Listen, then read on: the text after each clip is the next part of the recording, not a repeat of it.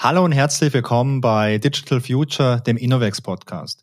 Mein Name ist Wolfgang Schoch und ich freue mich heute ganz besonders, denn heute gibt es eine Premiere hier im Podcast. Ich habe nämlich zwei Gäste.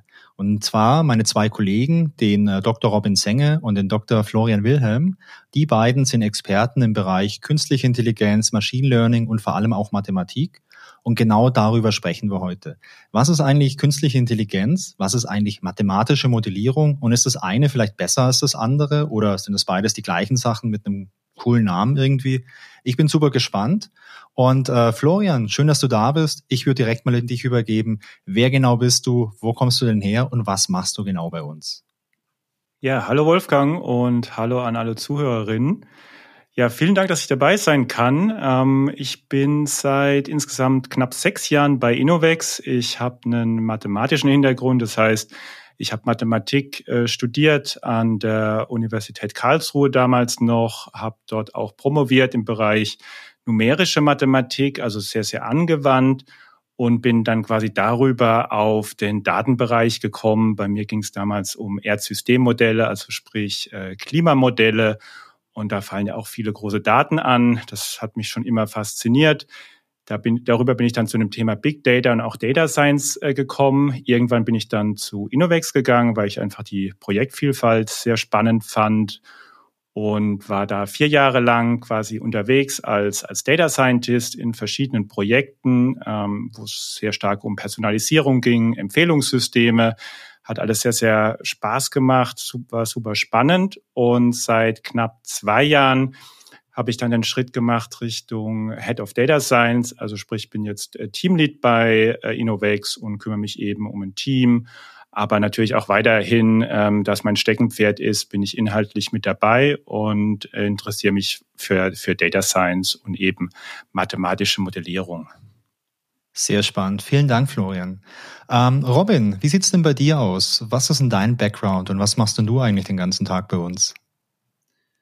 Hallo Wolfgang, ja, auch äh, äh, ein Hallo von meiner Seite an alle, die zuhören. Ähm, genau, mein Name ist Robin Senge, ich bin ein Kollege von Florian, also auch Teamlead bei uns äh, in der DMA, Data Management und Analytics. Das ist quasi eine Abteilung, in der wir alles ähm, bearbeiten rund um Daten.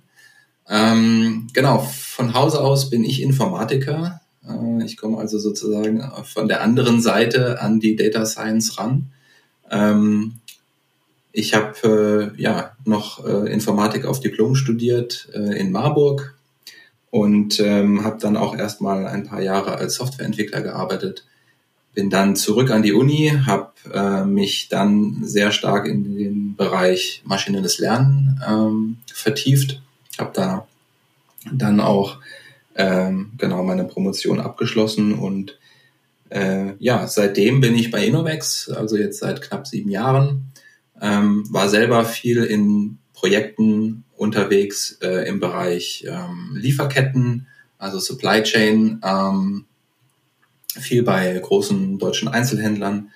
Und äh, wie Florian auch, äh, bin ich jetzt seit einer Weile eben Teamlead. Und äh, ja, wir betreuen ähm, Projekte äh, in im Prinzip ganz Deutschland und mit unterschiedlichen Schwerpunkten.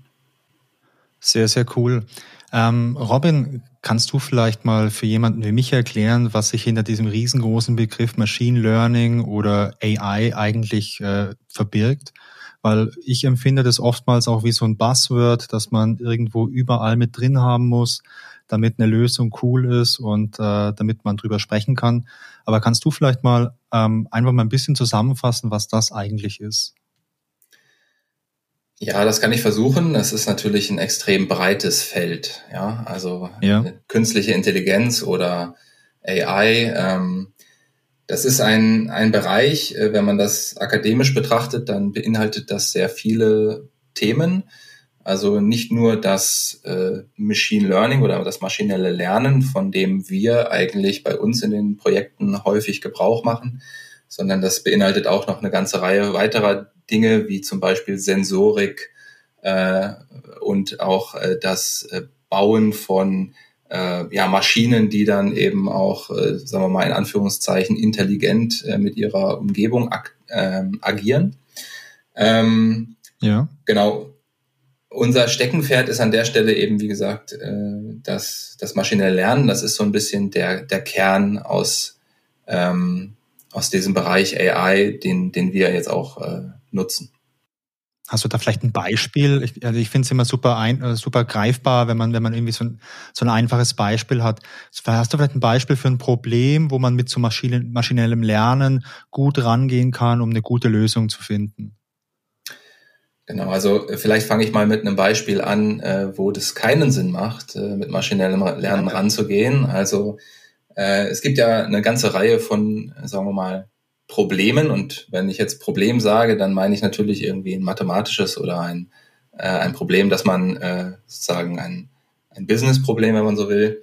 Ähm, es gibt, wir kennen ja alle aus der Mathematik, vielleicht auch noch aus der, aus der Schule, äh, äh, das Problem, den größten gemeinsamen Teiler zu finden, als Beispiel, ja. Äh, dafür, dafür gibt es eine Lösung. So, die ist mathematisch, die kann man mathematisch aufschreiben und da kann man eine Lösung für finden. Und das ist äh, sozusagen ähm, deterministisch. Ja? Da kann man, äh, die, die, die kennt man und äh, die kann man hinschreiben. Und maschinelles Lernen ist im Prinzip an der Stelle entstanden, wo man es sozusagen nicht mehr geschafft hat, äh, also wo man Probleme vor der Brust hatte, wo man es nicht mehr geschafft hat, so eine Lösung hinzuschreiben.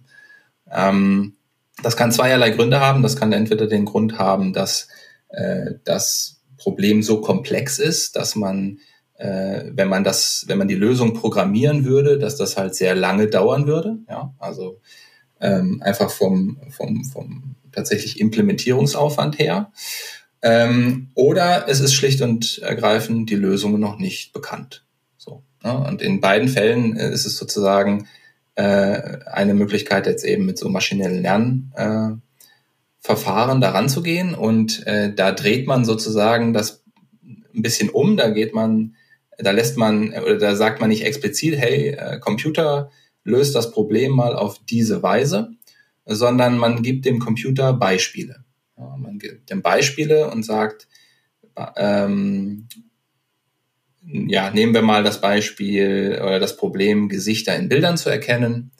Da äh, würde man dann jetzt dem, dem Computer eine Menge von Bildern geben, die ein Gesicht enthalten und man würde genauso gut äh, dem Computer eine Menge von Bildern geben, die eben kein Gesicht enthalten und man äh, sagt im Prinzip jetzt nur noch diese Menge, die hat Bilder, äh, die hat Gesichter äh, auf dem Bild und diese nicht.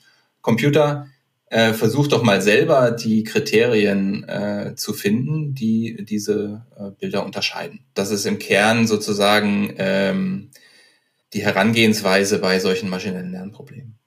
Das heißt, du, ähm, du gibst nicht vor, mit, was ich, mit welcher Methode das irgendwie was gelöst werden soll oder mit welcher, ich sag mal, Formel vielleicht, wie man es jetzt äh, vergleicht mit dem größten gemeinsamen Teiler, sondern der Computer versucht dann da irgendeine Art von Muster selbstständig zu, äh, zu finden, mit Hilfe dessen dann so ein Problem gelöst werden kann? Ja, richtig. Äh, man kann sich vorstellen, wenn ähm, man sich jetzt mal auf den Standpunkt stellen wollte, dass man das tatsächlich selbst programmiert, ja, also das Erkennen eines solchen Gesichts in einem Bild, dann müsste man ja, äh, ja, was hätte man da für Daten zur Verfügung? Man würde ja die sozusagen die einzelnen Pixel des Bildes, die hätte man vielleicht als Eingabe und dann würde man äh, äh im Prinzip müsste man dann programmieren, ja, äh, wenn das Pixel äh, XY diese Farbe hat und das, nee, das Nachbarpixel auch die gleiche Farbe hat, dann hat man vielleicht irgendwie sowas wie eine Kante erkannt. Ähm, diese Kanten müssten dann bestimmte Formen ergeben und so weiter. Ne? Und das, ähm, das erspart man sich sozusagen. Das überlässt man dann im Prinzip dem, dem Computer oder dem, dem Programm, dem maschinellen Lernverfahren, das dann eben diese Dinge erkennt. Okay. Das, wenn, vielleicht, vielleicht, wenn ich es mit meinen, mit meinen eigenen Worten nochmal so ein bisschen äh, zusammenfassen möchte, so ein Gesicht, das ist natürlich auch was total Komplexes. Ich meine, für mich als Mensch ist es easy, aber ähm, wenn man sich mal überlegt, du hast so eine riesen Pixelfläche und das sind verschiedene Farben, da dann irgendwie automatisch Formen zu erkennen und dann vielleicht auch wirklich zu unterscheiden, ist das jetzt ein menschliches Gesicht oder ist das irgendwie eine andere, äh, eine andere Form irgendwie? Das erscheint mir schon super, super kompliziert. Aber wenn man vielleicht mal was Einfacheres nimmt als ein Gesicht, sowas wie Schrift, Es gibt ja schon super lange auch Systeme, die äh, die Schrift erkennen, also so OCR-Systeme. Ich mhm. finde, da hast du dann im Idealfall hast du ja vielleicht wie ein weißes Papier und eine schwarze Tinte und dann ist es aber trotzdem nochmal echt knifflig, manche Buchstaben vielleicht voneinander zu unterscheiden. Ist es ein Q oder ist es ein O oder so? Und genau. ähm, so, ja, so da, äh, genau an der Stelle ist vielleicht einfach die Varianz äh, sozusagen das Problem. Ja, also ja. Ähm, genau Buchstaben, sagen wir mal, nehmen wir mal das lateinische Alphabet. Das ist jetzt, ne, hat man eine Reihe von Buchstaben ähm, und letztlich sind die natürlich deutlich für sich genommen deutlich äh, weniger komplex als jetzt so ein Gesicht, aber ja. äh, jeder hat eine andere Handschrift und wir Menschen ähm, sind eigentlich relativ gut darin, auch äh, fremde Handschriften zu lesen, ja, zu abstrahieren ähm, und ähm, große Schriften, kleine Schriften, irgendwie mit Seitenstellung oder sonst irgendwas. Das, das können wir eigentlich ganz gut auseinanderhalten. Ähm, und äh, diese, diese Varianz äh, in dieser, in den Schriften, die ist dann eben äh, in dem Fall das, äh, die Herausforderung. Okay. Und wenn natürlich die Schrift jetzt von einem Arzt stammt, dann ist es natürlich nochmal eine viel, viel äh, größere Herausforderung. Ja, da hat auch keine AI irgendeine Chance. ja, manche, manche Informationen, die müssen einfach so geheim bleiben, dass man die nicht automatisiert verarbeiten kann. Ich verstehe. Okay, das heißt, äh, Machine Learning ist äh, ein Ansatz, mit dem du mit Hilfe von so ja, Trainingsbeispielen automatisch äh, ein Verfahren entwickeln lassen kannst von einem Computer, mit dem du ähnliche Probleme lösen kannst.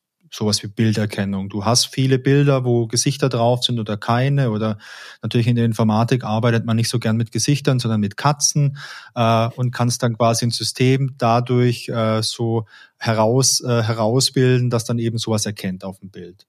Okay. Ähm, Florian, wenn wir jetzt mal vielleicht so diesen kleinen Sprung zur Mathematik gehen, ähm, kann man solche Probleme auch mathematisch lösen? Also größter gemeinsamer Teiler, okay, das, das hatte ich damals auch in der Schule, schon ein bisschen her, mein Matheunterricht. Und äh, ich war da damals auch nicht der Beste, aber daran kann ich mich noch gut erinnern dass man da wirklich da eine Formel hergeleitet hat und äh, man konnte dann auch beweisen, dass diese Formel stimmt und dann konnte man die einfach benutzen und konnte das durchrechnen. Was für einen Stellenwert hatten so, äh, so Mathematik und so mathematische Modellierung heute, wenn man solche Real-World-Probleme haben? Ja, also da kommt es ganz stark auf den, auf den Anwendungsfall an. Also jetzt ähm, sowas wie Gesichtserkennung ist etwas, wo ich ganz klar sagen würde, da äh, braucht man einfach neuronale Netze. Ähm, das sind die ja, die klassischen Methoden aus der Mathematik, wo man vielleicht irgendwie so einen Gauss-Filter hätte, also wirklich erstmal Kanten detektieren würde und dann irgendwie versuchen würde zu beschreiben, parametrisch, wie so ein Gesicht auszusehen hat, wäre wahnsinnig aufwendig und auch ähm, ja vom vom Aufwand ähm, ja nicht zu handeln und von der von der Komplexität. Also das ist ein klassisches ähm, ein klassischer Fall, würde ich sagen. Da hat die die jüngste Vergangenheit ja auch gezeigt, dass da einfach die ähm, ja Computer Vision Modelle, die auf neuronalen Netzen basieren, dass die da eigentlich unschlagbar gut sind beziehungsweise umgekehrt gesehen alles, was davor da war, eben geschlagen haben. Und zwar mit einem richtig großen, signifikanten Unterschied. Also da ja. ähm, würde ich sagen, das ist ein Anwendungsfall. Ein anderer ist NLP. Ähm, also sprich Natural Language Processing, wenn es darum geht, ähm, irgendwie Sinn aus sowohl geschriebenen Text zu generieren oder eben auch ähm, aus der Sprache, also aus der gesprochenen Sprache eben zu extrahieren. Ähm, also eigentlich immer dann, wenn wir sozusagen äh, stark unstrukturierte Daten haben, dann ist es definitiv etwas, wo eben ähm, gerade AI, äh, was man immer so schön sagt, also worunter ich verstehe, diese tiefen neuronalen Netze und deren Architekturen, wo die eben glänzen, wo die ganz klar ähm, einen, einen riesen Vorteil haben, weil die eben durch reines Geben von, von Trainingsdaten und von ähm, Ergebnissen, jetzt zum Beispiel bei Supervised Learning, woraus die eben zum Teil durch immer noch nicht ganz verstandene Art und Weise ähm, Netze generieren, die dann eben das Problem äh, lösen. Und zum Beispiel eine, eine Katze von einem Hund dann eben, wie man es immer so schön hat, ähm, unterscheiden können und das mit einer ähm, ja, sehr hohen Trefferquote, ähm, zum Teil höher als bei einem Menschen.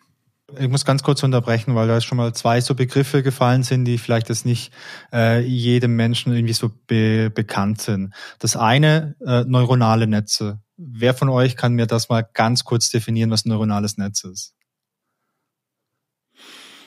Ich kann ja mal anfangen und Robin korrigiert mich dann einfach so aus der Sicht äh, der Mathematik. Ja, ich muss das genau. nutzen, wenn ich euch zwei Experten heute mal da habe, dann muss ich mal die ganzen Fachbegriffe auch mal vernünftig definieren lassen, damit ich die Definition halt auch privat weiterverwenden kann.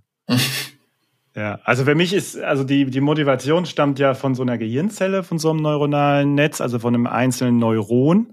Ja. Und ähm, die Idee ist halt einfach, dass, ähm, dass da gewichtete Signale reingehen und die irgendwie über eine Aktivierungsfunktion was rausgeben. Das klingt jetzt erstmal abstrakt. Ja. Es ist letztendlich ähm, ja mehrere Eingaben, die eben gewichtet und dann ähm, entscheidet im einfachsten Fall zum Beispiel irgendein Threshold, ob die Zelle feuert oder äh, nicht. Und ähm, diese, diese Neuronen haben halt eben, wenn man so zusammenschaltet in großen Netzwerken, was dann so ein bisschen die Idee auch hinter dem Gehirn ist, also hat man sich aus der Biologie äh, abgeschaut, dass die eben alles approximieren können, was man ähm, approximieren will an, an zum Beispiel stetigen Funktionen auf irgendeinem äh, kompakten Intervall. Also das heißt, wenn ich mir irgendeine Funktion vorstelle, die ich, die ich malen kann mit, mit einem Strich ähm, auf einem Blatt Papier, dann wird ähm, ein neuronales Netzwerk, wird, wenn ich genug Beispiele dem Netzwerk gebe, wird das die Funktion ähm, ja sehr, sehr gut äh, nachbauen können.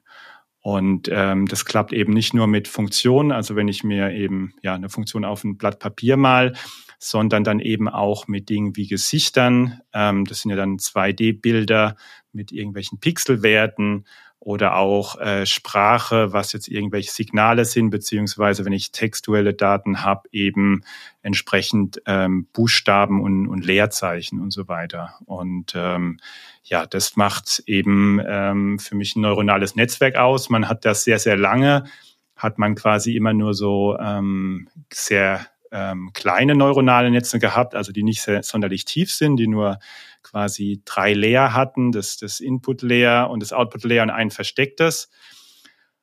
Und ähm, eben durch den Fortschritt in den letzten Jahren an, an Compute Power und an Rechenressourcen hat man jetzt eben die Möglichkeit, dass man die sehr, sehr tief macht, diese Netze. Und plötzlich erkennt, hat man erkannt, dass die damit ganz tolle Eigenschaften haben, dass die äh, quasi automatisch mehr oder weniger Features generieren. Ähm, jetzt zum Beispiel bei Gesichtern, dass die automatisch erkennen, was Kanten sind, dass die in anderen Layern erkennen, okay, so sieht quasi ein Gesicht aus, also so wie sieht so so so die ungefähren Umrisse von einem von einem Gesicht und ähm, dass es das komplett selbstständig lernt und dann eben erkennt, was ein Gesicht ist und und was nicht. Okay, das hört sich natürlich jetzt für jemanden, der sich nicht so äh, viel mit neuronalen Netzen beschäftigt, natürlich schon äh, ganz krass wie Zauberei an, wenn solche neuronalen Netze automatisch solche Sachen erkennen. Wir hatten es ja vorhin auch schon mal, Gesichter sind halt so super komplex. Ähm, können wir das Beispiel vielleicht so ein bisschen vereinfachen für, äh, für Buchstaben, die wir erkennen? Wenn ich jetzt ein neuronales Netz habe und ich möchte damit Buchstaben oder vielleicht so geschriebene Zahlen erkennen, dann wäre ja so der Input für meine Neuronen, wären ja vielleicht so die einzelnen Pixel, oder? Von, von so einer Zahl. Und ich könnte ja, wenn ich es noch einfacher mache, vielleicht sagen, ich benutze dann nur so ganz kleine Bilderchen, die ich erkennen möchte, die so, weiß nicht, 20 auf 20 Pixel groß sind. Dann hätte ich halt nur 20 mal 20 ähm, Informationen irgendwie, die ich da so rein reinstecken muss in so ein, in so ein neural, neuronales Netz. Genau, vielleicht an Und, der Stelle ähm, ich glaube, also für mich äh, ist die Vorstellung, dass äh, so ein Neuron feuert, Äh, das ist äh, sozusagen, kann man sich eigentlich ähm, an so einer Matrix ganz gut, ähm, ganz gut vorstellen. Ähm, du hast ja gerade gesagt, ne, man hat irgendwelche Buchstaben, die in so einer 20 x 20 Matrix äh, beispielsweise dargestellt werden. Das heißt, in ja. dieser Matrix, da befinden sich jetzt äh, numerische Werte, zum Beispiel zwischen 0 und 255 ist so ein, äh, ist häufig so ein, so ein Range für so ein, ähm, ja, für so einen Farbwert beispielsweise. Ja. Und ähm, jetzt ist es so, dass so ein Neuron, das ist, wenn man so will, ein, so wie Florian das ja eben auch schon gesagt hat, das ist ein gewichtetes, ähm, ein gewichtetes Mittel im Groben. Mhm. Ähm, das heißt, wenn da ähm, jetzt äh, jedes einzelne, jedes einzelne Pixel sozusagen als Eingabe genommen wird, dann werden ähm, bestimmte Pixel eben, ähm, da wird ein, kommt ein großer Wert am, am Neuron an und bei äh, anderen Pixeln, äh, wo jetzt der Wert vielleicht nicht 255, sondern eben 5 ist oder so, da kommen kleine Werte beim Neuron an und durch die durch die Gewichtung innerhalb des Neurons ähm, entscheidet das Neuron, welche, ähm, welche Pixel wichtig sind. Ja? Ah, so, und okay. äh, das heißt also, ähm, es entscheidet sich dann zu feuern, wenn die Pixel, ähm, die, einen, die für dieses Neuron relevant sind, wenn die auch einen hohen Wert haben. Ja? Und mhm, ja. Äh, das ist jetzt sozusagen diese eine Entscheidung, diese eine sehr äh, ja, sehr erstmal relativ einfache Entscheidung, die so ein, so ein Neuron, so ein einfaches einzelnes Neuron treffen kann. Und dadurch, dass es aber jetzt ganz viele Neuronen gibt und diese alle sozusagen äh, einzeln äh, diese Entscheidungen treffen, äh, kann sich dann eben jetzt, ähm, können sich halt eben komplexere Muster sozusagen zusammensetzen. Okay. Und durch dieses, durch diese Beispiele, mit denen ich da dieses Training durchführe, kann ich diese, diese Gewichte so ein bisschen nachjustieren. Ich sage, okay, guck mal, das muss jetzt vielleicht ein, ein A sein und ähm, das ist, das ist noch ein anderes A vielleicht. Äh, dadurch, dadurch ist dann, wird dieser, wird dieser Lernprozess dann durchgeführt, oder? Funktioniert genau. das so? Also das, das sogenannte Training der neuronalen Netze oder das, die eigentliche Lernprozedur, die, ähm, wir haben es ja eben von den Gewichten gehabt, also von diesem gewichteten Mittel. Und diese Gewichte, das sind letztendlich die Parameter, äh, die so ein neuronales Netz hat. Und diese Parameter, die werden sozusagen jetzt anhand von Trainingsbeispielen ähm, ja, gesetzt oder, oder eben trainiert, ja, also äh, auf das spezifische Problem angepasst. Äh, da ja. gibt es dann einen entsprechenden Algorithmus, Backpropagation, der das, der das dann macht. Okay, cool. Mhm. Also zum Beispiel, du hattest das, die Frage mit, ähm, wenn ich Handschrift erkennen möchte, wie man sich das vorstellen kann. Also wenn man jetzt ja. irgendwie von, von Zahlen ausgehen, die man jetzt wirklich in perfekten Schwarz auf einen weißen Hintergrund gemalt hat. Also man hat quasi nur schwarze Pixel und weiße Pixel und auch ähm, jetzt mal nicht so viele Pixel, vielleicht einfach 40 äh, mal 40. Und dann wäre jetzt das normale Vorgehen, dass man erstmal versucht, irgendwo zu unterscheiden, wo ist denn ähm, die eigentliche Zahl und wo ist der Hintergrund, also diese Kanten, die würde man ja detektieren wollen. Ja. Das heißt, wie man das in Computer Vision häufig macht, man nimmt das so einen kleinen, man nennt es dann ähm, irgendwie Stencil oder Kernel, also so ein kleines ähm, 3x3-Feld ja. und schiebt es über dieses ähm, 40 mal 40 Gitter drüber. Und ähm, wenn dann quasi ähm, man an diese Stelle kommt, wo schwarze und weiße Pixel benachbart sind, sieht man ja an der Differenz, dass wenn man jetzt sagt, irgendwie Ganz weiß ist klassisch immer 255 der Wert und ganz schwarz ist der Wert 0. Das heißt, wenn ich ähm, von einem Pixel auf den anderen die Differenz mir anschaue und sehe dann, aha, da ist 255, dann ist es gerade diese Kante, also dieser Moment, wo weiß zu schwarz springt. Und das kann man zum Beispiel dann mit einem Kantendetektor ähm, erkennen. Und wenn man das jetzt über das ganze Bild erkennt, dann kann man aus den Kanten wiederum ähm, dann die Struktur von so einer Zahl erfassen. Und das kann man sich dann, also das, das lernt quasi das Netzwerk über diese verschiedenen Schichten.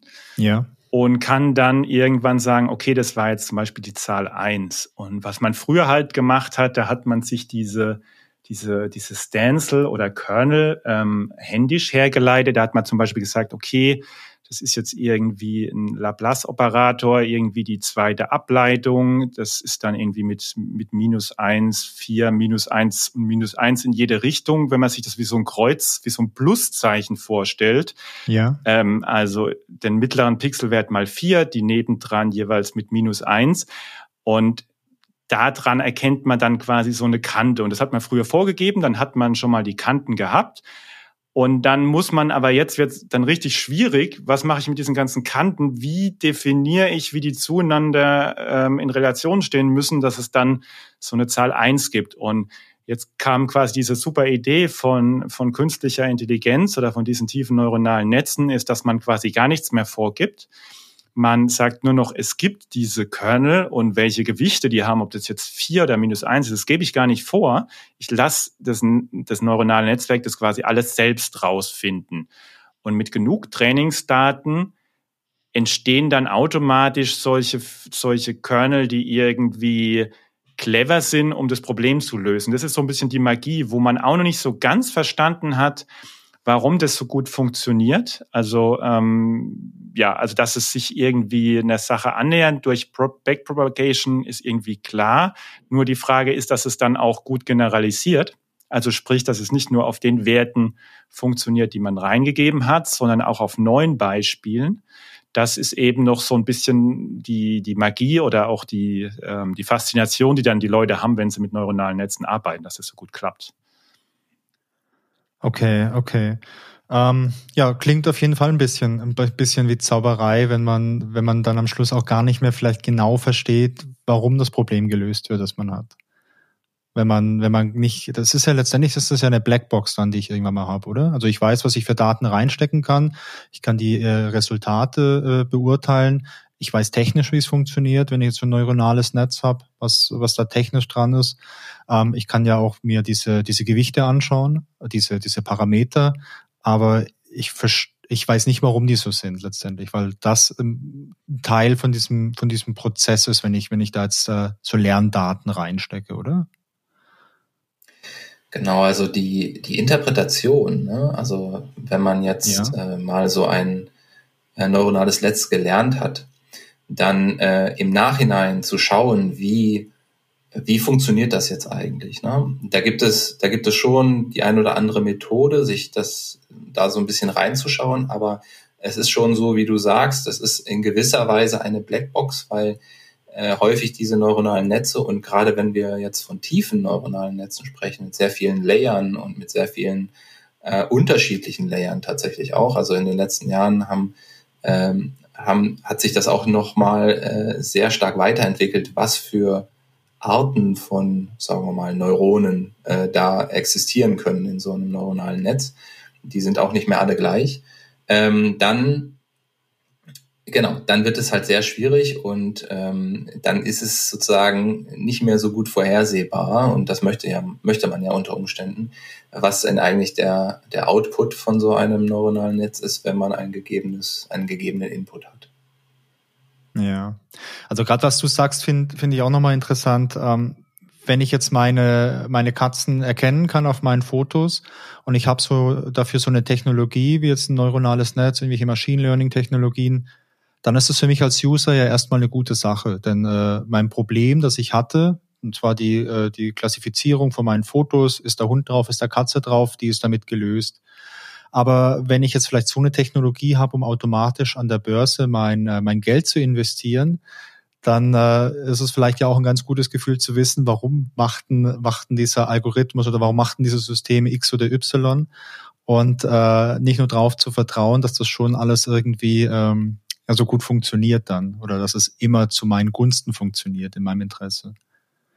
Könnte uns da nicht so die mathematische Modellierung dann helfen, Florian, bei, bei solchen Problemen, wo ich sage, hey, ich möchte einfach gern wissen, warum passiert irgendwas. Es kann kompliziert und komplex sein. Dann muss ich mich halt mal reinfuchsen irgendwie in Mathematik oder in Finanzmathematik und in höhere Mathematik und in noch ganz andere Mathematik oder mir so einen Experten wie dich vielleicht äh, zur, zur Hand holen, der mir es erklärt. Ähm, kannst du, kannst du vielleicht mal so Beispiele nennen, wo mathematische Modellierung der Goldstandard ist? Ja, also ähm, mathematische Modellierung, um es ganz kurz einzuführen, noch vom, vom Begriff, ähm, ja.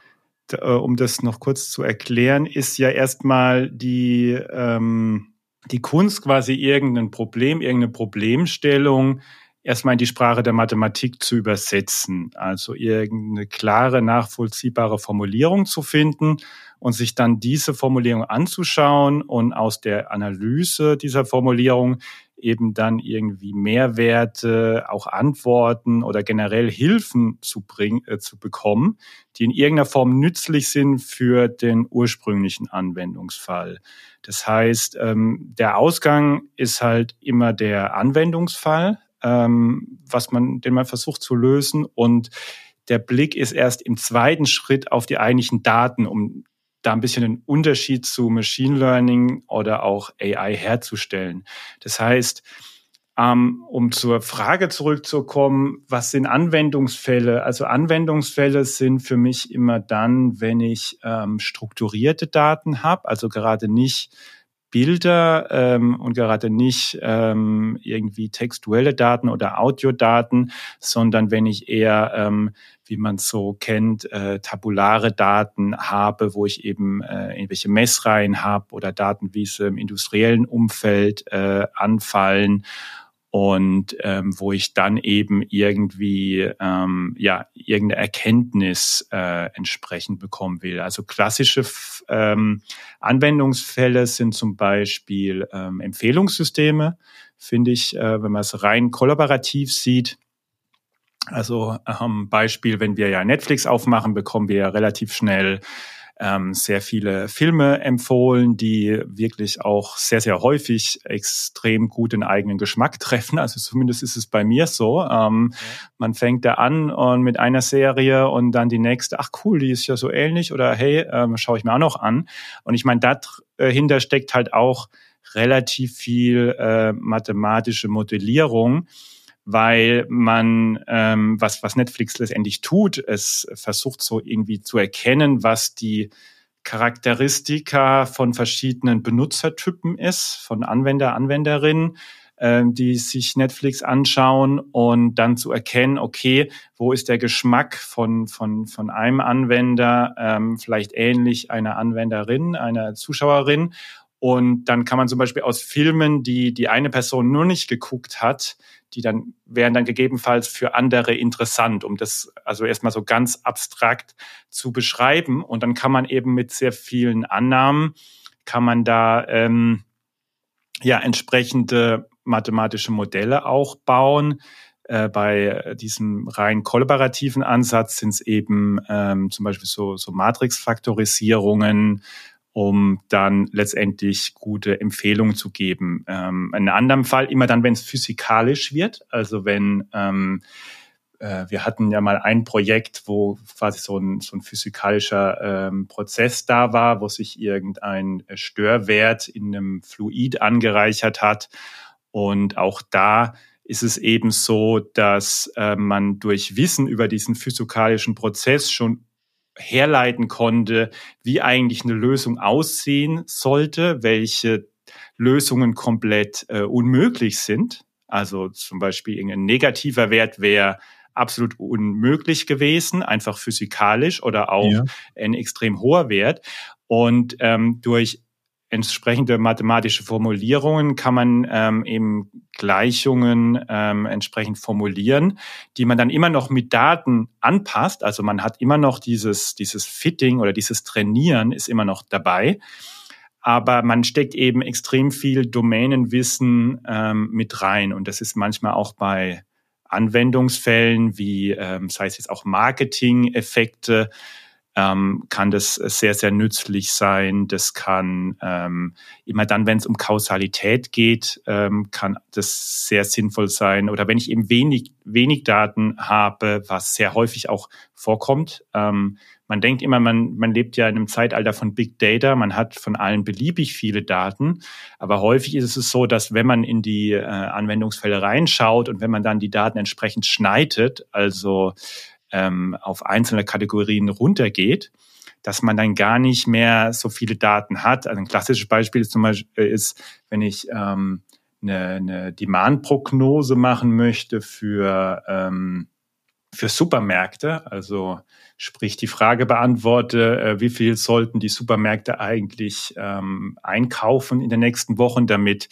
die Regale entsprechend voll, aber auch nicht zu voll sind, ja. dann ähm, ist immer Weihnachten so ein Problem zu modellieren. Also Weihnachten ist irgendwie eine verrückte Zeit für, für Retailer generell. Das ist auch ähm, zum Einkaufen generell eine verrückte Zeit, Weihnachten. Also ja. ich, spreche, ich spreche da aus Erfahrung. Genau, also es ist plötzlich werden ganz andere Produkte gekauft und Produkte werden irgendwie x-mal mehr gekauft als im Rest vom Jahr und so weiter. Und da das jedes Jahr ein bisschen unterschiedlich ist, wie Weihnachten auf die äh, Feiertage fällt, aufs Wochenende, ähm, hat man dann relativ schnell, obwohl man von tausenden Supermärkten irgendwie die letzten fünf Jahre an, an Daten hat und denkt, wow, ich habe Big Data definitiv. Wenn ich mir dann aber diesen Effekt an Weihnachten anschaue, merke ich dann plötzlich, dass Weihnachten, dann hat man nur noch ähm, quasi von den tausend Filialen, die man hat, ähm, also diese tausend Datenpunkte oder halt mal drei oder vier, je nachdem, wie lange man da Weihnachten annimmt. Und dann hat man äh, die letzten fünf Jahre, also nochmal fünf, also hat man jetzt mal so Pi mal Down 5000 mal die Anzahl der, der Weihnachtstage.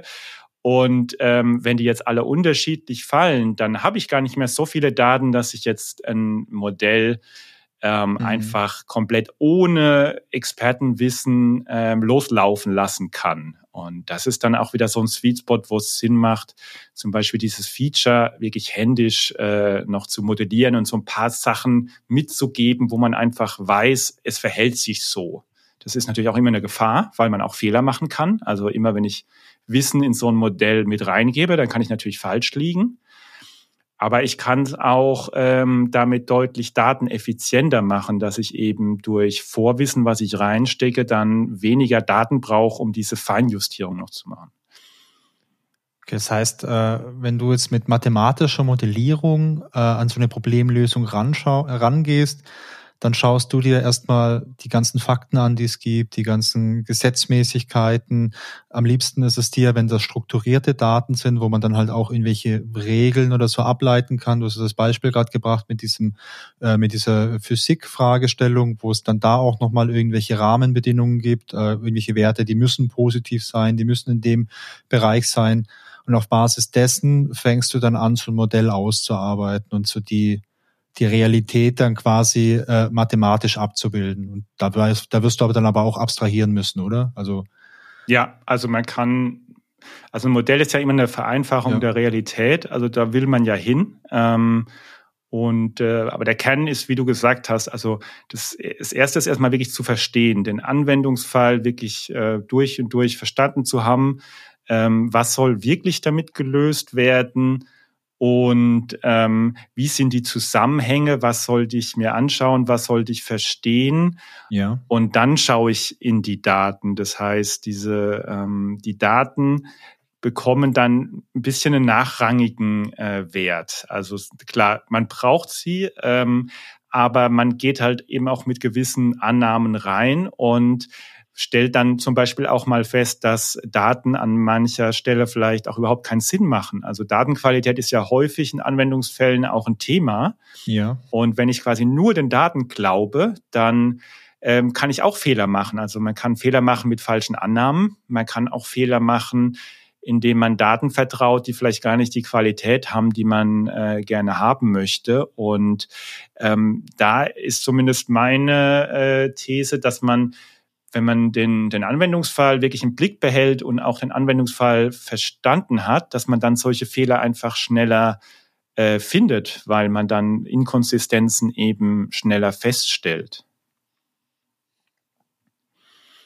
Würdest du sagen, dass das ein Vorteil ist bei der mathematischen Modellierung im Vergleich jetzt zur, zum Machine Learning, dass du Fehler vielleicht einfacher erkennen kannst, weil du weißt, wie so ein Modell funktioniert? Weil du da einfach so ja, durchblickst, was da genau passiert?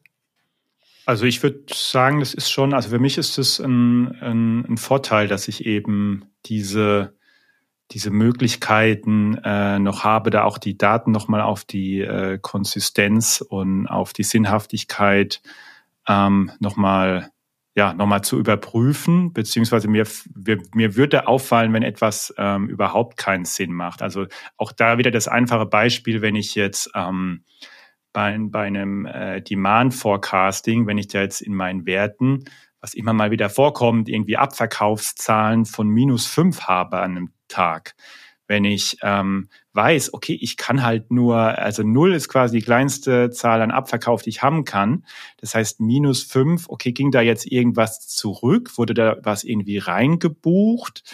ähm, dann, dann stelle ich quasi Fragen, dann stelle ich Fragen ähm, an, an den Kunden, ähm, ja, wie ist denn die Zahl zu interpretieren? Wenn ich jetzt quasi das alles nicht mache und so einfach nur sage, okay, gib mir die Daten, welche Spalte soll prognostiziert werden, ich werfe das in mein Modell, dann wird da irgendein Ergebnis rauskommen ähm, und das Ergebnis ist dann vielleicht nicht so, so sinnvoll. Und ich finde gerade diese Fragen auch zu erkennen, okay, wie sind denn die Daten zu interpretieren? Ja, könnte man das nicht eher so machen? Auch das ist ja schon ein super Erkenntnis für einen, einen Anwendungsfall, um dann gegebenenfalls auch die Prozesse, die die Daten generieren, zu verändern, dass man zum Beispiel Rückläufer anders bucht oder ja, ähm, ja also ich finde einfach das Verständnis, einen Anwendungsfall wirklich verstanden zu haben und früh mit Domain-Experten, Expertinnen ähm, zu reden, und die mit einzubeziehen, ist eben so das Wichtige ähm,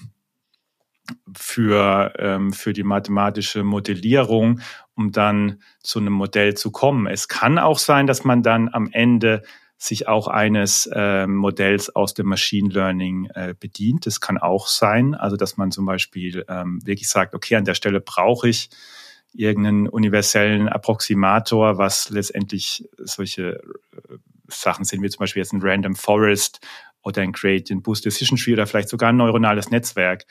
Ähm, das kann auch vorkommen, dass man dann zu der Erkenntnis kommt, aber es steht halt wirklich dieser Anwendungsfall im Mittelpunkt. Und ich habe es zumindest aus meiner Erfahrung auch sehr häufig erlebt, dass es dann zum Teil auch sehr, sehr einfache Modelle sind, also äh, irgendwelche, ähm, ja, eine lineare Regression, ähm, die ja häufig belächelt wird, aber wenn man gutes Feature Engineering macht und ähm, dann mit einer linearen Regression kann das auch ein sehr, sehr gutes Modell sein, was ähm, das Problem löst und zusätzlich auch noch einfach zu debuggen ist und irgendwie auch klar und verständlich. Also darum, ähm, also ich bin ein Freund auch von, von sehr einfachen Verfahren, die einfach nur so komplex sind, wie sie wirklich sein müssen, mhm. um den Anwendungsfall zu lösen.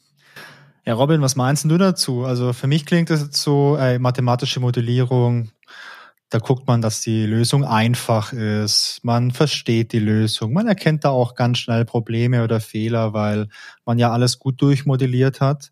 Und ja, es kann mal sein, dass man vielleicht auch mal so äh, ein bisschen Machine Learning braucht für, für manche Randbereiche, dann ist das auch okay wenn man vorher mathematisch aber erstmal herausgefunden hat, dass es auch wirklich notwendig ist. Aber für die Sachen, wo es drauf ankommt, wie zum Beispiel Netflix-Empfehlungen, und da sind wir uns, glaube ich, einig, dass das was wirklich, wirklich, wirklich Wichtiges ist, dass die gut sind. Denn unsere Freizeit, die muss ja sinnvoll verschwendet werden. Also da setzt man schon lieber auf Mathematik. Aber klar, es gibt auch andere wichtige Bereiche, Kätzchen erkennen auf Fotos etc. Da ist Machine Learning ein guter Ansatz, klar. Oder halt der Mechanical Turk bei Amazon, der wäre vielleicht auch noch ein ganz guter Ansatz. Ähm, was meinst du dazu? Ja, Wolfgang, ich finde das erstmal super, wie schön überspitzt du das jetzt gerade dargestellt hast. was heißt hier überspitzt? ja, ich würde ich hab, zusammengefasst. Ja, ich habe äh, ich habe die ganze Zeit überlegt. Ich meine, ich äh, ich bin ja eigentlich schon ziemlich nah bei bei Florian, aber ich hätte ihm auch jetzt äh, gesagt, ähm, Florian, das, was du da beschrieben hast, das ist für mich eigentlich Machine Learning. Ja.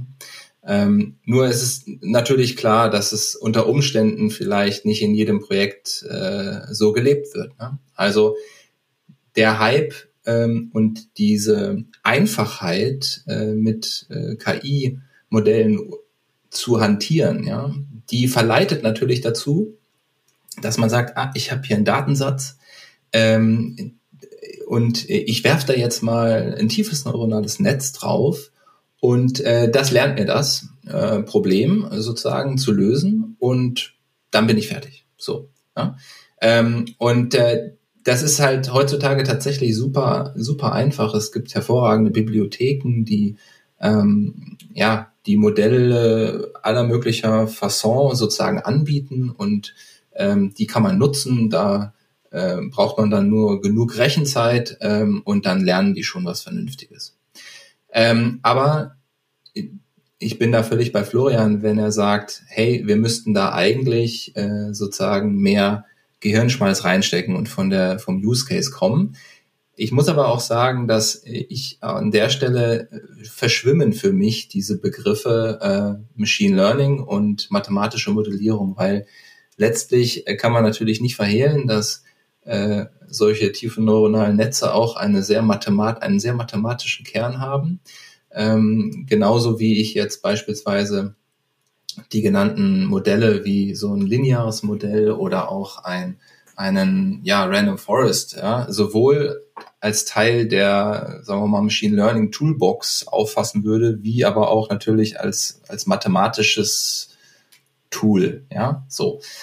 Ähm, ich glaube, das Entscheidende ist, äh, und ähm, ich meine, wenn man, wenn man so ein bisschen in die Lerntheorie guckt, äh, dann ist es ja auch so, dass man äh, so maschinelle Lernprobleme äh, da gibt es eine ganze Reihe von Komponenten, die man da äh, einbezieht, ne, wenn man äh, wenn man die verwendet. Und zwar sind das dann nicht nur die Daten, sondern das ist auch Hintergrundwissen. Das wird häufig ähm, mehr oder weniger explizit einem solchen Modell mitgegeben, ähm, nämlich in erster Linie mal dadurch, dass man sich überhaupt für eine Modellklasse entscheidet.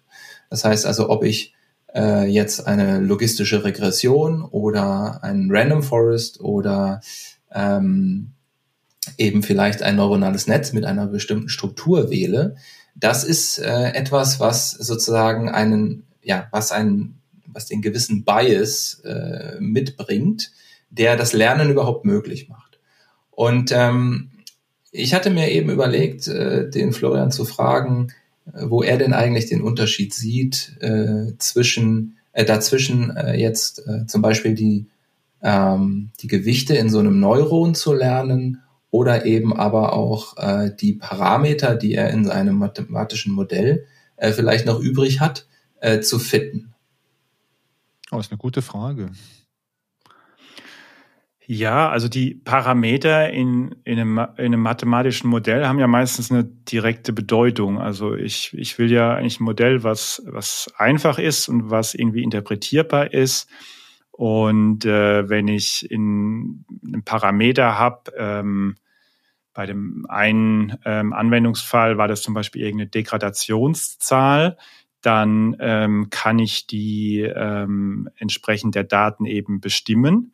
Aber dann weiß ich, wenn da, ähm, wenn da irgendwie eine 4 steht, dass das dann auf leicht einen prozentualen Zusammenhang eine Änderung pro Stunde ist in, in irgendeinem Fluid zum Beispiel. Und das ist sehr, sehr schwierig bei, äh, bei neuronalen Netzen. Also wenn ich, einen, ähm, wenn ich ein sehr flaches neuronales Netz habe, dann kann ich sagen, okay, ich habe jetzt vielleicht also bei Computer Vision dann ganz viele dieser einzelnen äh, Kernel oder Stencils und ähm, die geben mir letztendlich irgendeine Form von ja von Operation, aber was die genau machen, also es ist wirklich sehr sehr schwierig von der Interpretation und ich, ich gebe auf jeden Fall Robin da vollkommen recht. Der, der Bereich ist nicht trennscharf. Also das auf keinen Fall. Das ist irgendwie ähm, alles ein, ein, ein gewisser Graubereich und ähm, ob man jetzt lineare Regression eher sagt, okay, das ist eigentlich ein Statist, äh, klassisches statistische Sache, irgendwie äh, Methode der, der kleinsten Quadrate, oder ob man sagt, ja, das ist eigentlich schon klar Machine Learning, das ist Interpretationssache. Ähm, aber es ist mehr so, dass die, die Denkweise für mich, ähm, dass ich sage, ich möchte, also ähm, das Domainwissen ist unglaublich wichtig, der Anwendungsfall muss verstanden sein und die Methodik kommt danach. Was man aber schon häufiger erlebt, ähm, gerade bei Leuten, die quasi eine reine Data Science Ausbildung genossen haben, dass die Personen erst mit der Methodik direkt einsteigen. Also das ist so ein bisschen wie Rezepte, dass man sagt, okay, ich habe tabulare Daten, ähm, Gradient äh, Boosted Decision Tree ist da eine Hammermethode ähm, und aha, die Spalte muss ich vorhersagen, jetzt wende ich das einfach an, ohne wirklich überhaupt mal in die Daten reingeguckt zu haben oder ohne verstanden zu haben, was eigentlich der Use Case dahinter ist und die, die Art des Vorgehens ähm, das heißt nicht, dass das alle so machen aus dem Bereich Machine Learning, aber das ist so was, was ich, was ich häufiger gesehen habe, dass das so reflexartig äh, gemacht wird. Und um dem ein bisschen was dagegen ähm, zu setzen, finde ich einfach den Be ein neuer Begriff, ein Begriff wie mathematische Modellierung, der natürlich auch selbst schon sehr alt ist, ähm, dagegen zu setzen und wieder zu sagen, nee, also äh, die Daten sind nicht immer das absolut Wichtigste und nicht der Einstieg. Der Einstieg ist das Problem und das Verständnis des Problems und dann schaue ich mir die Daten an und dann helfen die mir.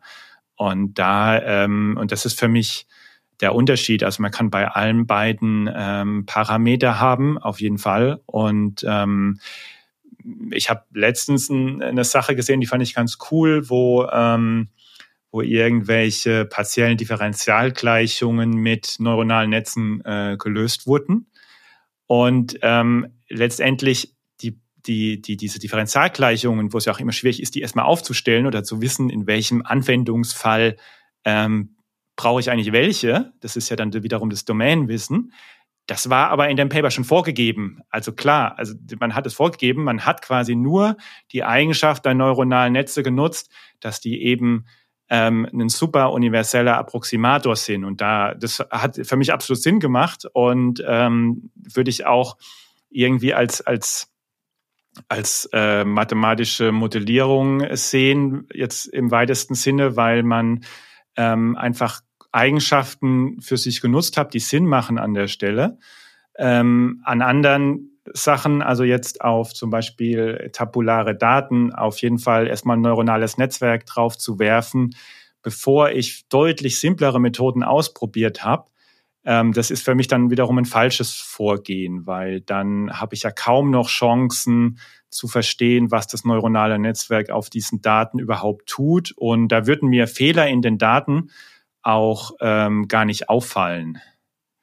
Und es ist schwierig, ähm, also was bei neuronalen Netzen halt wirklich sehr, sehr schwierig ist, ist solches Domainwissen wirklich mit reinzukriegen. Also zu sagen, ähm, ich weiß aber, dass die Werte irgendwie positiv sein müssen oder auch einer gewissen Verteilung genügen. Solche Dinge ist bei, ist bei neuronalen Netzen wirklich schwer zu erreichen.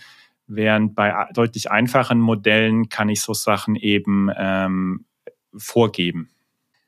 Das heißt doch, Florian, ähm, ich meine, wenn du von Domänenwissen sprichst, dann würde ich von Hintergrundwissen sprechen, ja, also von diesem Background Knowledge, das man da irgendwie einfließen lassen kann. Und ich glaube auch in dem Bereich der maschinellen Lernverfahren oder der Verfahren, die man klassischerweise irgendwie in diese Kategorie einordnen würde, ähm, da gibt es Methoden, um so solche Dinge sicherzustellen, ne? wie zum Beispiel monotone Eigenschaften von irgendwelchen, äh, von irgendwelchen Eingangsgrößen äh, in Bezug auf die Ausgangsgröße oder irgendwelche, äh, sagen wir mal, Wertebereiche, die man nicht über- oder unterschreiten darf. Ich glaube, da, ähm, da gibt es, glaube ich, für sehr viele und ja, wahrscheinlich hast du recht, für neuronale Netze ist das herausfordernd, weil da einfach die Komplexität so groß ist. Aber für viele andere äh, Lernverfahren ist das durchaus möglich. Äh, und die Lernverfahren selber haben ja auch immer einiges an, äh, ja, sozusagen äh, einiges, einige Eigenschaften, die man vielleicht äh, möchte, ne? bei Entscheidungsbaum Beispiel, äh, Entscheidungsbäumen beispielsweise, ähm, dass man, äh, dass man solche Dinge ausnutzt wie ähm, äh, dass man seinen, seinen Datenraum, also den, äh, die Objekte, mit denen man da arbeitet, dass man die partitioniert, ne? dass man die sozusagen einteilt in Gruppen und das auch ganz explizit, äh, auch lesbar für den Nutzer des, des Entscheidungsbaums. Ich glaube, das sind auch solche Dinge, die potenziell dann eben auf Interpretierbarkeit äh, und so weiter einzahlen. Ähm, ich würde jetzt einfach mal sagen, ich glaube, mathematische Modellierung hört doch eigentlich immer dann auf, wenn man ähm, es nicht genau weiß. Also du sprichst ja von, von Domänenwissen. Ich meine, das muss man auch erstmal haben. Ähm, und äh, auf der anderen Seite auch, wenn, äh, wenn das Problem einfach zu komplex wird, oder? Ja, also Domänenwissen ist definitiv eine Voraussetzung, dass man das verstehen kann. Und ähm, da gibt's definitiv in manchen Bereichen dann einfach Grenzen. Also jetzt zu sagen, ich beschreibe irgendwie ein, ähm, ja, wir hatten es ja vorhin von, von Gesichtserkennung, also ein Gesicht mathematisch zu beschreiben, stelle ich mir einfach unglaublich vor, bin ich auch äh, unglaublich schwierig vor. Ich bin da auch überhaupt kein Experte. Also da wäre etwas, wo ich auch jetzt ohne nachzudenken sagen würde, okay, wir brauchen da irgendeine Form von ähm, von neuronalen Netzwerk, also da mit simpleren Methoden anzufangen, ähm, hat einfach die Erfahrung jetzt erstmal gezeigt, dass das schwierig ist. Also das hat auch, also wie simpel man äh, werden kann, das hat definitiv auch seine ähm, seine Grenzen und damit hat ähm, auch die äh, mathematische Modellierung auch irgendwo dann ihre Grenzen, wenn ich dem Ganzen nicht mehr Herr werden kann. Dann kann es natürlich sein, dass ich einfach noch nicht genug weiß und nicht genug verstanden habe oder dass es vielleicht auch gar nicht zu verstehen ist. Das kann natürlich auch immer irgendwie passieren, dass es zu komplex ist oder dass, vielleicht habe ich auch noch nicht die die nötige äh, Reduktion des Problems gefunden. Ähm, häufig ist es ja so, dass man ähm, ein wahnsinnig komplexes Problem erstmal aus der Realität hat. Und dann braucht es manchmal ja auch Jahrzehnte, bis man erkennt, ähm, eigentlich sind da ganz einfache Effekte, die dahinter ähm, stehen. Also ich fand ein ganz witziges Beispiel mal, ähm, jeder kennt das so diese, diese Vögelschwärme, also ja. diese, diese Starren, wie die so genial in riesigen Wolken so quasi synchron hin und her fliegen, die Richtungen wechseln und man denkt, krass, sprechen die sich jetzt äh, ab? Haben die irgendwie alle Bluetooth oder irgendwie Gedankenkontrolle, um sich da äh, abzusprechen, zu sagen, Jungs und Mädchen jetzt alle links? Und ähm, man hat auch irgendwie, es, es gab wirklich eine Zeit lang, ich glaube irgendwie in den 80er, 90er, so eine Theorie, dass das irgendeine Form von äh, telepathischen Fähigkeiten ist. Also auch so verrückte Dinge wurden mal äh, ähm, sogar in der Fachwelt äh, besprochen, weil man nicht erklären, sich nicht erklären konnte. Und letztendlich war das dann, ähm, ich kriege die Lösung auch nicht mehr zusammen. Es sind sehr, sehr wenige äh, Eigenschaften, die letztendlich zu diesen ähm, Verhalten führen. Sowas wie, ähm, wenn jede, wenn jeder Vogel quasi einen, ähm, einen, einen gleichmäßigen Abstand, also einen vorgegebenen Abstand zum Nachbar halten will, dann sind kleinste Änderungen führen dann durch diese Dynamik in dem System zu Richtungsänderungen des ganzen Schwarms. Also man konnte dann letztendlich so einen Vogelschwarm mit extrem klein, mit extrem wenigen Annahmen ähm, kann man denn mittlerweile im Computer simulieren, ohne jetzt ähm, Dinge anzunehmen, wie Vögel sprechen sich untereinander ab. Ah. Und sowas finde ich halt immer faszinierend, dass es sind dann ganz kleine, ähm, ganz kleine Effekte, wenn man sie mal verstanden hat, ähm, die dann irgendein Verhalten erklären. Das finde, also das ist vielleicht, vielleicht für mich auch so ein bisschen die Faszination an der ganzen Sache oder auch ähm, seien es jetzt so Sachen wie äh, Strömungen. Ähm, das ist ja letztendlich ähm, der Bereich, mit dem ich mich beschäftigt habe wenn ich verstehen will, also in, äh, in meiner Zeit an der Uni, wenn ich, wenn ich verstehen will, ähm, wie eigentlich zum Beispiel Luft um ähm, den Flügel von einem Flugzeug irgendwie strömt oder von einem Vogel, dann ähm, kann ich natürlich sagen, das ist ja wahnsinnig komplex, irgendwelche Atome und die stoßen sich ab oder ähm, ich vereinfache das ganze Problem, indem ich nur sage, okay, das ist ein Kontinuum und das hat gewisse äh, Strömungen, also Ge Geschwindigkeitsvektoren an jeder Stelle und irgendeine Dichte und so weiter. Also ich reduziere das Problem so weit, dass es eigentlich schon gar nicht mehr wirklich der physikalischen Realität entspricht. Und äh, irgendwann ist dann aber greifbar, das Problem, und auch lösbar. Ja.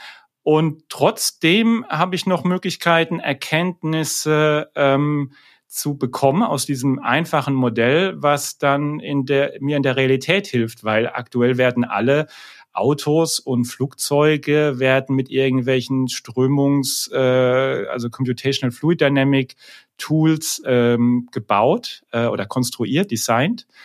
Und ähm, die bas basieren ja alle auf extrem äh, vereinfachten Annahmen. Das ist was für mich die, die, ähm, die Faszination irgendwie ausmacht, dass das funktioniert. Und ähm, ich glaube, diesen Grundgedanken sollte man auch ähm, viel häufiger selbst anwenden, wenn man eben an irgendeinen so Daten-Use-Case dran geht.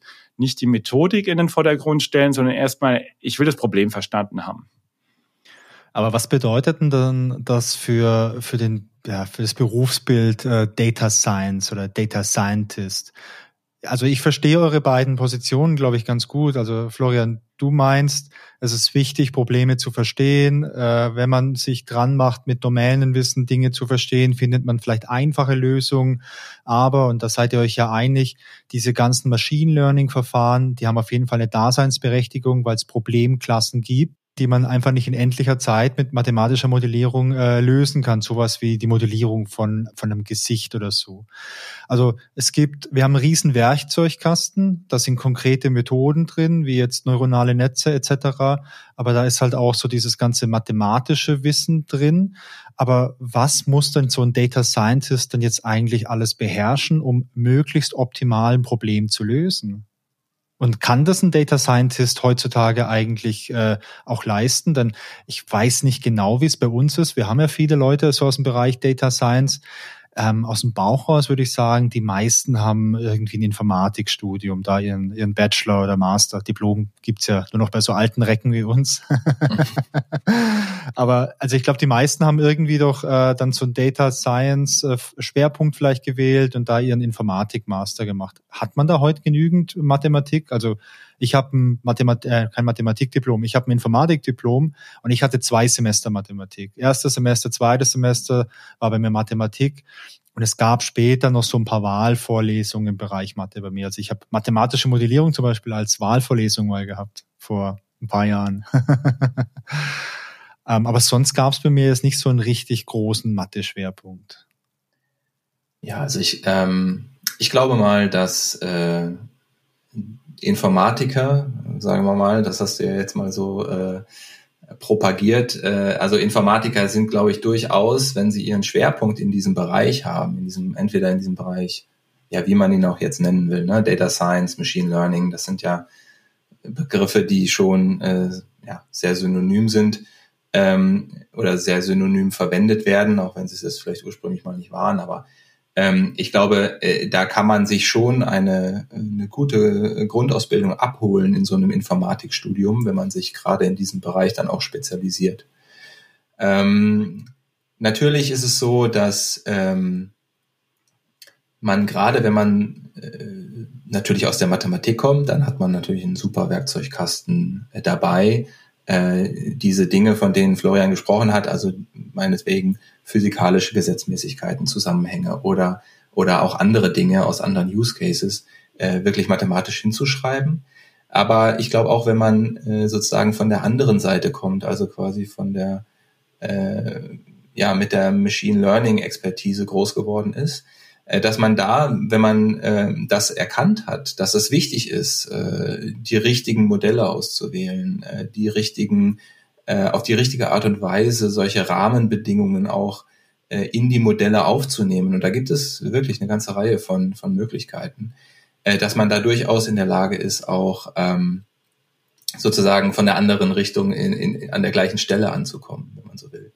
Ähm, ich glaube, die, die Ansätze sind da, sind da gar nicht so, so unterschiedlich.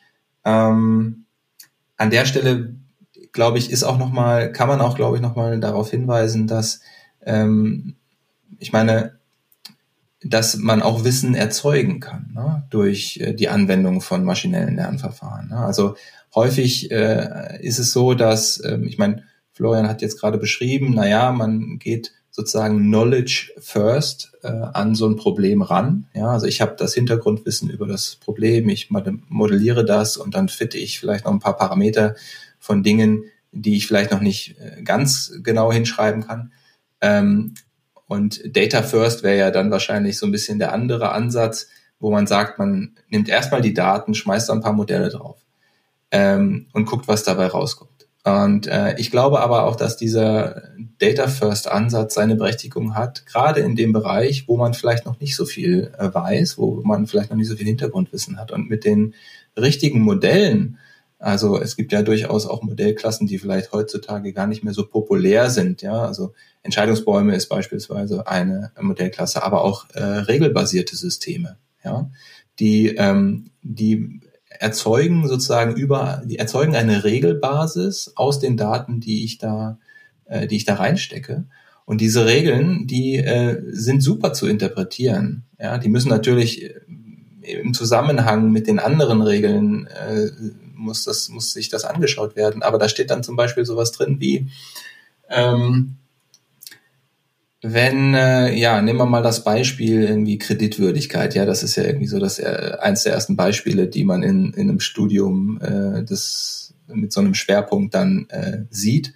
Also wenn der, wenn der Kunde irgendwie älter als 45 ist und ähm, zwei Kinder hat und äh, 1000 Euro im Monat verdient, dann äh, ist er mehr oder weniger kreditwürdig. Ja? Also solche Regeln, die, die bieten ja durchaus auch Insights ähm, in äh, einen in diesen Problembereich, den man da äh, vor der Nase hat, äh, den man ähm, vielleicht vorher noch gar nicht wusste. Ja? Und äh, insofern kann sozusagen auch, äh, wenn man das Problem von der anderen Seite aufzieht, ähm, dem Domainwissen sozusagen äh, äh, das Domainwissen vergrößert werden. Ne? Und ähm, das wiederum kann dann natürlich auch wieder genutzt werden, äh, solche Regeln vielleicht auch mal mit einem Experten zu besprechen, zu validieren. Hey, macht das überhaupt Sinn, das was diese Regel? Aber äh, wenn das sozusagen bestätigt werden kann, äh, dann kann das ja wiederum äh, genutzt werden, um vielleicht in einem zweiten oder dritten äh, Schritt dann äh, tatsächlich mal von der anderen Seite zu kommen und zu sagen, okay, jetzt haben wir irgendwie vielleicht durch diesen Data First Ansatz äh, ein paar Insights generiert, die wir auch irgendwie von Expertenseite für sinnvoll halten. Und jetzt gehen wir mal hin und, und, und schreiben das mal runter und versuchen das mal gemeinsam mathematisch auch nochmal zu modellieren. Ähm, und so können, kann man auch sukzessive Domainwissen aufbauen.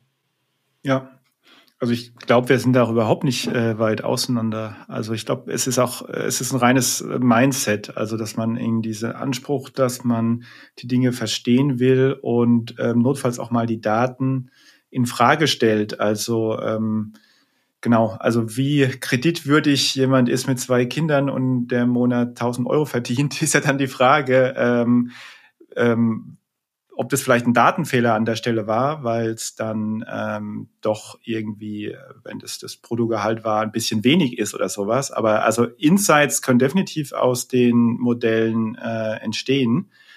Und ähm, das wäre ja an der Stelle jetzt auch ein sehr, sehr interpretierbares Modell. Also ja, also ich würde sagen, so zu der zu der Frage, ähm, was äh, Data Scientists äh, mitbringen sollten, ist eben dieses äh, meines Erachtens zumindest ähm, diese die, ja den Drang, wirklich das Problem verstehen zu wollen und auch die Daten verstehen zu wollen und eben nicht nur ich werf irgendwas drauf und das sieht man halt ähm, schon häufiger mal, dass so vorgegangen wird und äh, dem kann man ja entgegenwirken. Und ich glaube an Ausbildung, ob man jetzt äh, Mathematiker, Informatiker, Physiker, Physikerin äh, ist oder auch aus Wirtschaftsingenieurwesen kommt oder was ganz anderes, ist eigentlich egal. Ähm, wenn man da Interesse hat, in einen Use Case reinzukommen, ähm, das Internet macht es ja möglich. Man kriegt so viele Ressourcen, wo man sich selbst so ein Use Case ja auch ähm, reinlesen kann und die Theorie aufarbeiten kann.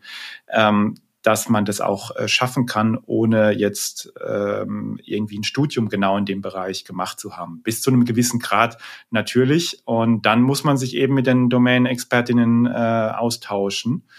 Und ähm, genau, und dann kriegt man dadurch ähm, irgendwie die, die Lösung und es kann ja auch iterativ sein, also so wie Robin genau beschrieben hat. Also man fängt mit was an. Die Entscheidung für so ein regelbasiertes System kann ja auch erstmal die erste Entscheidung sein, dass man durch Analyse des Use Cases ähm, bei den Finanzgesellschaften ist es ja so, dass es da auch Gesetze gibt. Ähm, du darfst nur regelbasierte Systeme verwenden oder interpretierbare Systeme.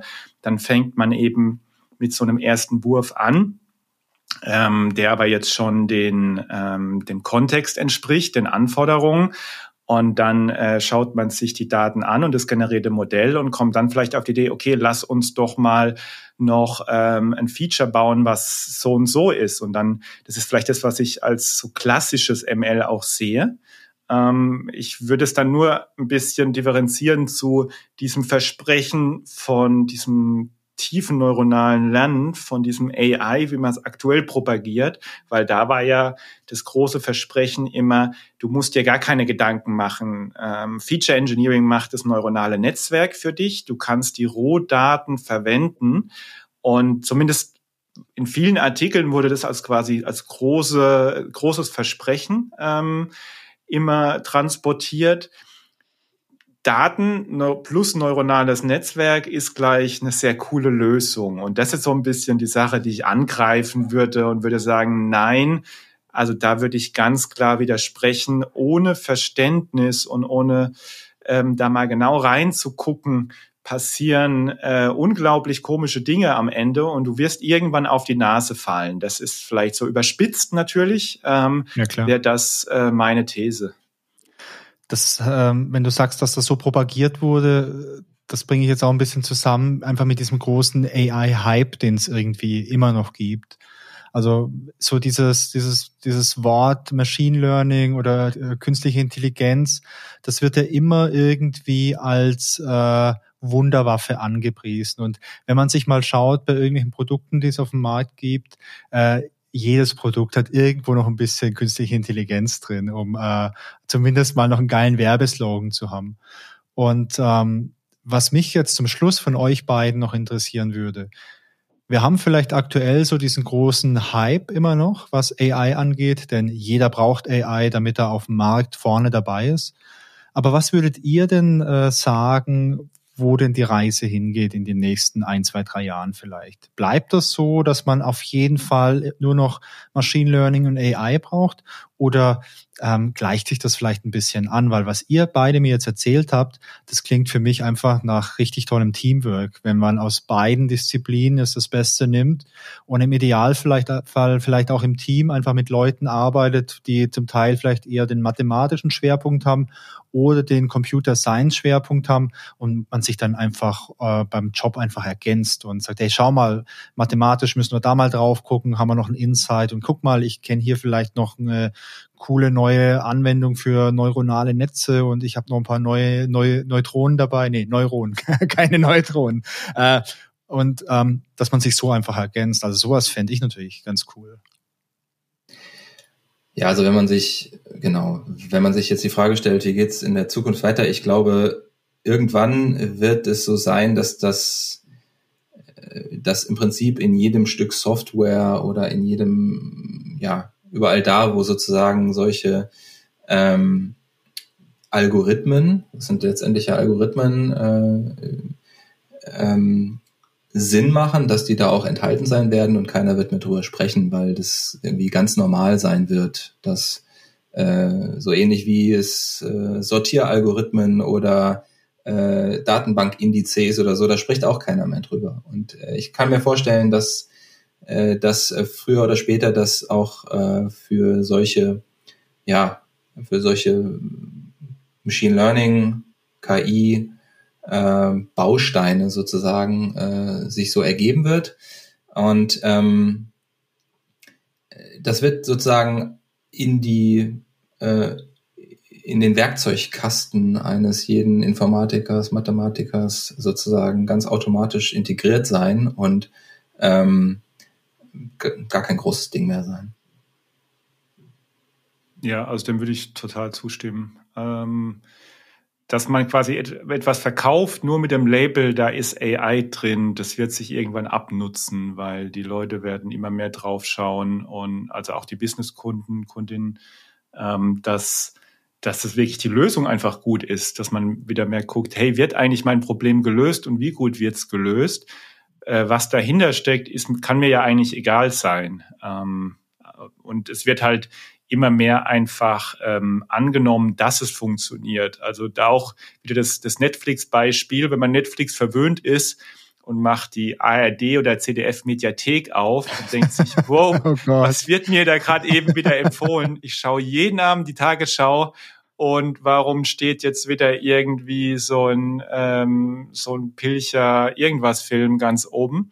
Dann ähm, dann ist man einfach verwöhnt und denkt sich, okay, das System funktioniert nicht und ähm, ich will jetzt auch nicht haben, dass da ein Label AI dran steht, sondern es muss halt tun. Und äh, ich glaube, da wird die Reise hingehen, wie es immer bei einem Hype-Cycle ist, dass am Ende es wird verwendet werden, oder zumindest in den meisten Fällen, ähm, so eine Technologie wird verwendet, keiner redet mehr drüber, aber sie ist halt überall mit dabei. Ähm, da glaube ich auch, dass es hingehen wird und dass man sich dann ähm, ja, dass man wieder halt mehr auf die Anwendungsfelder guckt und sich dann halt in dem Gebiet auch sehr gut auskennen muss, einfach.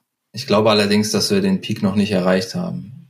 Also gerade in Deutschland glaube ich, dass in den nächsten paar Jahren schon noch sehr viele Bereiche aufpoppen werden, äh, wo wir sehen, ah, oh, da kann man ja vielleicht auch mal was machen, da kann man vielleicht auch einen Fortschritt generieren, indem man jetzt wirklich mal äh, ja, äh, solche Methoden anwendet, ähm, an die man vielleicht vorher noch gar nicht gedacht hat. Ja? Also ähm, ich glaube, die ja die Landschaft, äh, in der wir uns bewegen, ja, also wir, wir sind ja in Deutschland beispielsweise immer noch, äh, sagen wir mal, sehr stark dabei, äh, Dinge zu digitalisieren.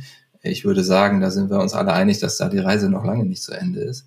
Und ja. je mehr das geschieht, je mehr äh, man da äh, noch an, äh, an Daten auch zur Verfügung hat und an, an sagen wir mal, äh, Geschäftsprozessen und so weiter äh, in, die Digitalis in die digitale Welt äh, hebt, desto mehr äh, wird äh, es auch möglich sein, solche Dinge noch anzuwenden ne? und da auch nochmal einen echten, echten Mehrwert zu schaffen. Ähm, nichtsdestotrotz äh, bleibe ich dabei, dass das natürlich, wenn man dann noch mal ein bisschen weiterdenkt, dass das dann irgendwie ähm, ja keine große Sache mehr sein wird. Keine große Sache im Sinne von äh, es ist auch für die Leute, die Software entwickeln, keine große Sache mehr. Wenn ich so ein bisschen bei mir so ein bisschen zurückdenke, ja, keine Ahnung, vor 10, 20 Jahren war es echt noch aufwendig, irgendwie was mit Datenbanken zu machen. Da musste man sich richtig reinfuchsen, auch in die Daten. Da musste man sich reinfuchsen, hey, wie sieht jetzt irgendwie meine, meine Struktur aus, mein, mein Modell in der Datenbank, wie kann ich effiziente Anfragen generieren, damit die Anwendung funktioniert, damit es skaliert. Das ist heute gar kein Ding mehr, egal was für eine Technologie das ich verwende. Oder ich selber, ich habe ja früher viel mit so Suchtechnologie gemacht. Ich habe mit Lucene angefangen vor 15 Jahren. Und da musste man auch noch viel, äh, viel nachdenken und vor allem, wenn das Ganze irgendwie performant sein sollte, war es eine große Herausforderung. Oder wenn die Suchergebnisse auch einigermaßen verwertbar sein sollten. Also dann war es auch eine riesen Herausforderung. Da musste man viel so, naja, so Search Engineering reinstecken. Und heute ist das aber auch kein großes Ding mehr. Wenn ich heute eine Suchfunktionalität in meiner Applikation haben möchte, da gibt's fertige Lösungen, auch im Open Source Bereich. Äh, die kann ich einfach verwenden. Ich muss ein bisschen was konfigurieren und ich muss da nicht mehr wirklich eine Wissenschaft draus machen.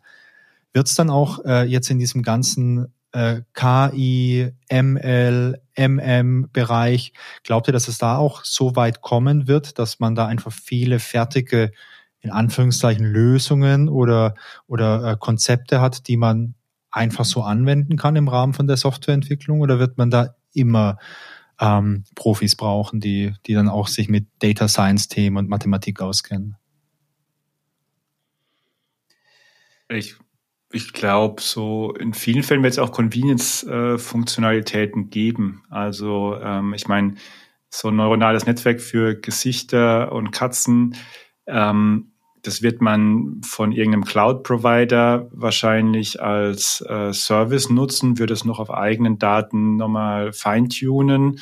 Und äh, auch in der mathematischen äh, Modellierung, ich meine, wenn ich, ähm, wenn ich jetzt an äh, Computational Fluid Dynamics denke, ich meine, da würde ich ja auch nicht wieder bei Null anfangen. Da habe ich meine Software und ähm, kann quasi mein Problem direkt angehen, indem ich das beschreibe in der äh, Software, die mir das dann löst. Also es wird, ich glaube schon, dass da vieles ähm, auch angeboten werden wird und man wird halt ähm, als, als Data Science Person sich immer mehr, also als Allgemeine immer mehr auf diese Spezialfälle konzentrieren, ähm, in denen es eben noch keine Lösung von der Stange gibt. Also ich glaube schon, dass es so eine Spezialisierung wird und dann halt eher auf diese Customer Tailored, äh, Custom Tailored ähm, Lösungen gehen mhm. wird. Ähm, ja, wäre jetzt so meine Hypothese vielleicht.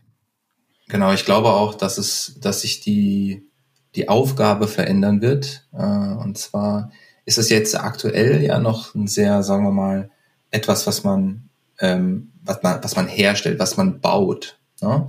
Ähm, mhm. Also wenn ich jetzt, äh, ne, so wie wir das ja eben schon mehrfach besprochen haben, ne, ich, ein Kunde kommt mit einem Problem zu uns, wir, wir bauen eine Lösung im Prinzip mehr oder weniger from scratch. Es, es gibt natürlich, sagen wir mal, Kerne, äh, bestimmte, was weiß ich mal, ein Optimierungsalgorithmus oder sowas, den man natürlich nicht nochmal selber programmiert, sondern den man einfach nutzt. Aber ähm, es ist, sagen wir mal, äh, man baut da noch viel. Ich glaube, das wird sich verschieben hin zu äh, etwas, das man auswählt. Ja? Also es wird eine Reihe von Algorithmen geben, ähm, so wie wir ja aktuell auch schon aus der Informatik ganz viele äh, Algorithmen kennen, sei es dynamische Programmierung oder greedy Algorithmen oder, äh, oder andere Dinge. Und ja. äh, jeder Algorithmus ähm, hat für spezifische Aufgaben jetzt seine Stärken und Schwächen. Und es ist sozusagen äh, die Aufgabe des Informatikers, da jetzt für ein konkretes Problem, dann eben den richtigen Algorithmus auszuwählen. Aber der Algorithmus selber, der wird nicht nochmal neu implementiert. Ja? Und äh, ich glaube, so in dem Bereich wird sich das dann auch für das maschinelle Lernen äh, oder für die mathematische Modellierung abspielen. Da wird es, da wird es eine Reihe von, von Standardkomponenten geben, die man sozusagen auf, im, in erster Linie mal auswählen muss. Ja? Und in zweiter Linie dann eben äh, unter Umständen eben noch anpasst an, wie Florian sagt, eigene Daten oder eben an spezifische Situationen, die der, die der eigene Use Case jetzt mitbringt. Das bedeutet also, dass es auch in der Zukunft weiterhin spannend bleiben wird. Immer. Ich glaube schon. Auf jeden Fall. ja, das, das ist ja auch das Tolle an der Informatik im Allgemeinen, dass man da wirklich durch die Jahrzehnte hindurch immer so eine tolle Progression hatte. Es kamen immer neue Themen auf. Alte Themen hatten irgendwie immer mal wieder so eine neue Dynamik, neue Erkenntnisse oder natürlich auch jetzt, wie es jetzt vielleicht auch im ML-Bereich ist, äh, durch einfach durch die neue äh, ja, Leistungsfähigkeit, die unsere Geräte heute haben können wir heute einfach Dinge tun, die es vor 30 Jahren, ja, die dann noch nicht funktioniert haben einfach. Florian und Robin, es war mir ein Fest, mit, mich mit euch heute mal äh, über das Thema zu unterhalten. Ähm, wir müssen im Nachgang direkt mal klar machen, wann wir nochmal ein Folgegespräch machen, denn ich habe noch ganz viele Fragen zum, äh, zum Thema Machine Learning und auch zum Thema Mathematik, wo wir sicherlich nochmal ein bisschen drüber sprechen sollten hier in dem Rahmen. Da freue ich mich jetzt schon drauf. Ähm, ansonsten bleibt mir von meiner Seite nur noch äh, mich für euer ja, für eure Teilnahme zu bedanken für das tolle Gespräch. Hat wirklich Spaß gemacht. Mir auch. Vielen Dank, Wolfgang. Vielen Dank, Wolfgang. Ja, danke für die Einladung. Ja, und euch vielen Dank fürs Zuhören. Äh, bei Feedback könnt ihr mir gerne E-Mail schreiben an podcast.innovex.de. Ansonsten würde ich mich freuen, wenn ihr uns beispielsweise auf unserem Instagram-Account folgt. Der wird verlinkt hier in den Show Notes.